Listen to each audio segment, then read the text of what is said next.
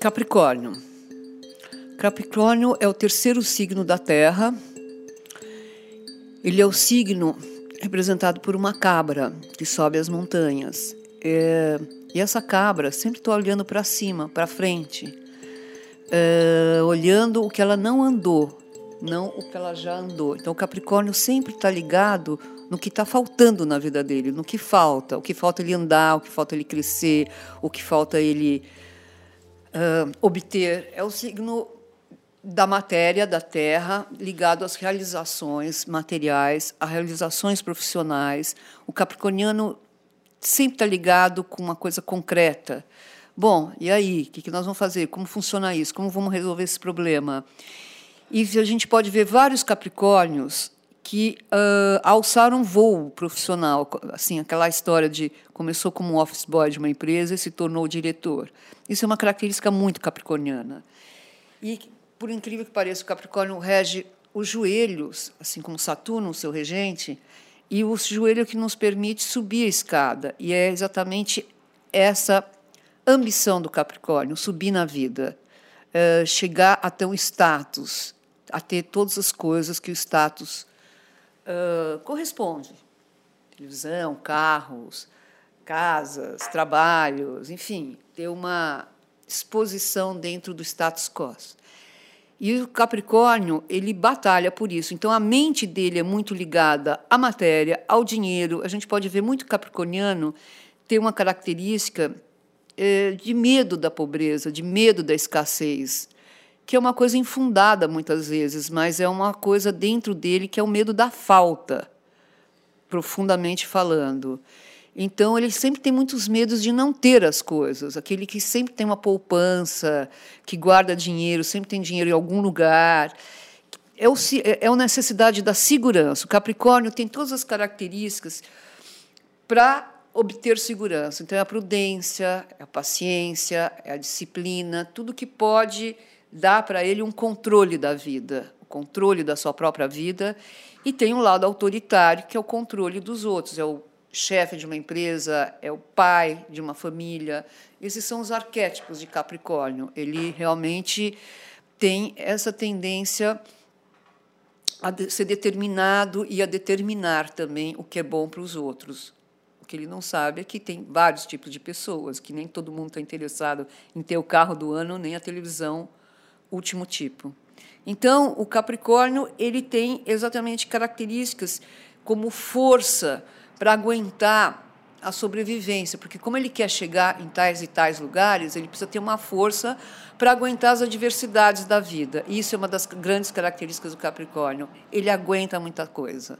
Ele aguenta situações difíceis que outros signos não aguentariam.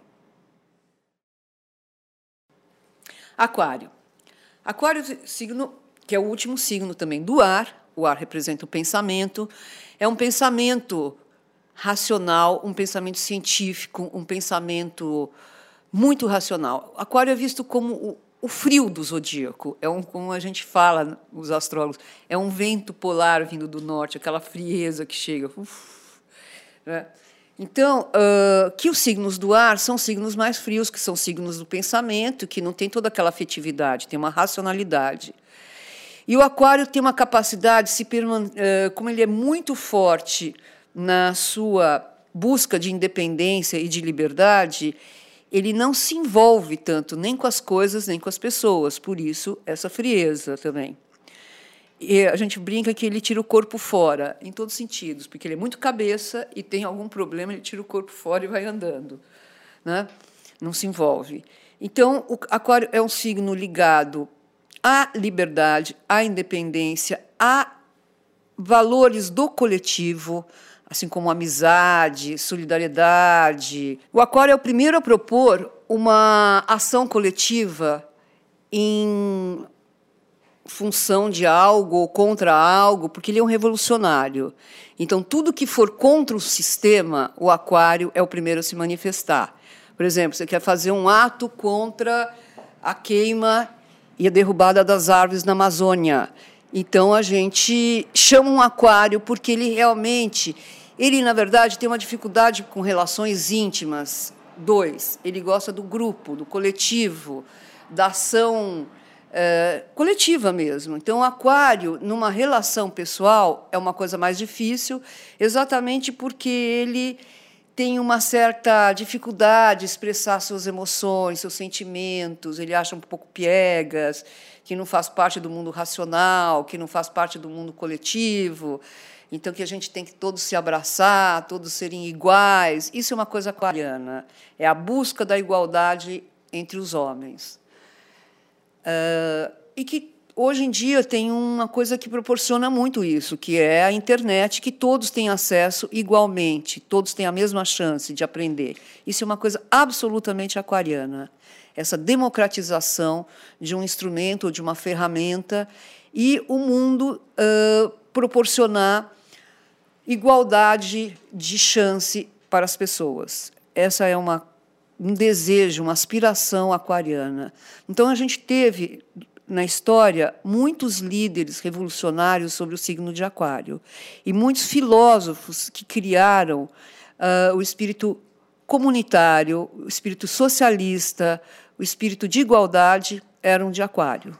Que essas são as, vamos dizer, as leis que regem a psique aquariana. Peixes é o último signo do zodíaco e é o último signo da água. Então, ele é a última coisa que a gente tem, que é a nossa capacidade humana de abstrair e de conseguir ler coisas no, no, no invisível. Então, Peixes é uma capacidade de entrar em empatia com os outros, é um signo altamente emocional, altamente intuitivo e com uma capacidade de abstração muito grande, o que também lhe dificulta ter os pés no chão e realizar as coisas da vida prática. O peixe tem uma certa dificuldade. Ele não é necessariamente um signo irracional, mas os valores subjetivos e as filosofias, espiritualidades, coisas que não são tanto do mundo material, fazem parte do mundo dele. A busca de um de ter uma, um acesso profundo a uma, uma instância psicológica mais elevada. Então, sobre o signo de peixes estão também todas as drogas que nos levam a ter uma modificação de consciência. Então, por exemplo, o LSD, a maconha, o álcool, porque nos tira um pouco da realidade que é tão árdua para o signo de peixes.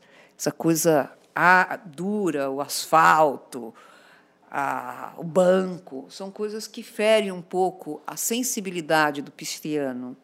Ele é extremamente sensível e vulnerável.